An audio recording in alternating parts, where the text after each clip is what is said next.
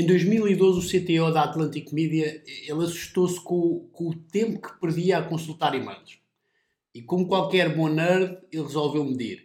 Então o Tom Cochrane ele, ele contabilizou que numa única semana tinha recebido 511 mensagens, mensagens de e-mail, e tinha enviado 284. Em média tinham sido 160 e-mails por dia. O que o Cochrane observou foi que se tivesse perdido apenas 30 segundos por e-mail, seriam 90 minutos, ou seja, 1 hora e 30 por dia, transformado num router humano, como ele chamou. Como ele disse, parece muito tempo utilizado numa função que não se encaixa na minha descrição de trabalho. Foi então que ele pensou: se eu utilizo mais de 1 hora e 30 para servir de router humano, como é que será o resto da empresa? Quanto tempo é que os restantes funcionários da Atlantic Media gastam a movimentar informação de um lado para o outro? E a utilizarem, no fundo, o tempo em tarefas não são tarefas de valor. Então Cochrane reuniu a estatística toda, toda a empresa, sobre, sobre os e-mails enviados por dia, a velocidade média de digitação dos funcionários, a velocidade de leitura, o salário, enfim, como um verdadeiro nerd faria, não é? E como resultado, Cochrane descobriu que a Atlantic Media gastava mais de um milhão de dólares por ano a pagar a pessoas para processar e-mails. Repare, a verdade é que no século XXI, onde parece haver tanta coisa para fazer e onde a cultura não é fazer apenas o que é importante, mas sim fazer o máximo de tarefas possíveis, as empresas, enfim, talvez de forma inconsciente, incentivam os seus funcionários a fazer tarefas sem valor, enquanto por outro lado procuram eh, de forma exaustiva a produtividade necessária para progredir e vencer num século onde a, fel, a oferta ultrapassou largamente a procura, ou seja, onde a concorrência é elevadíssima, não é? E isso é um paradoxo. Por um lado, as empresas desenvolvem uma cultura onde as pessoas gastam o seu tempo com e-mails, grupos profissionais do WhatsApp, reuniões improdutivas e todo o tipo de interrupções que são autênticas bombas atómicas para a produtividade.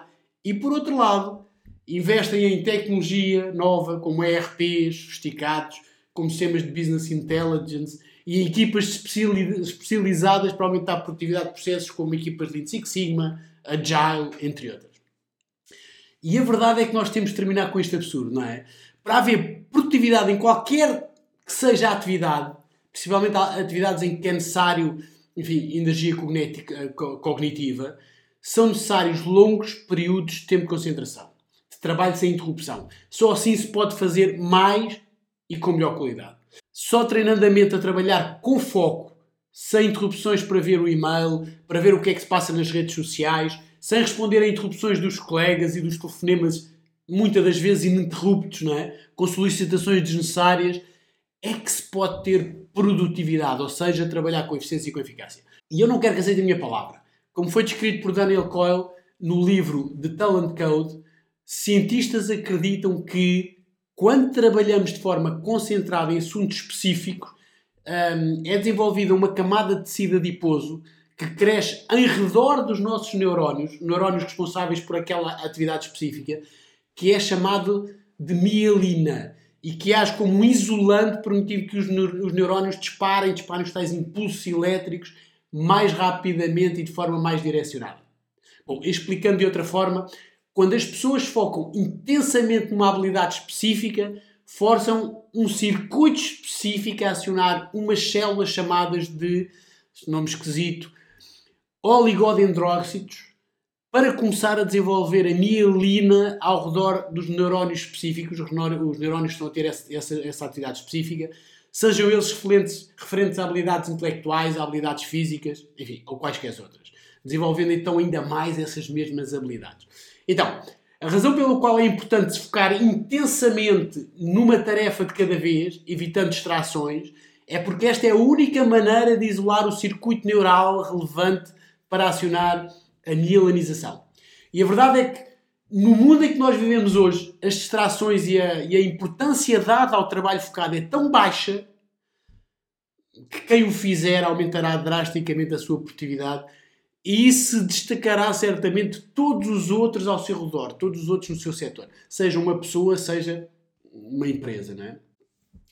Por outro lado, as empresas que criem estratégias para aumentar para aumentar o tempo de trabalho concentrado, principalmente para as áreas de back-office, em pouco tempo sentirão, obviamente, o efeito da produtividade. Portanto, considere como lei para, para a sua produtividade a seguinte: o tempo despendido vezes o foco é igual a trabalho de alta qualidade.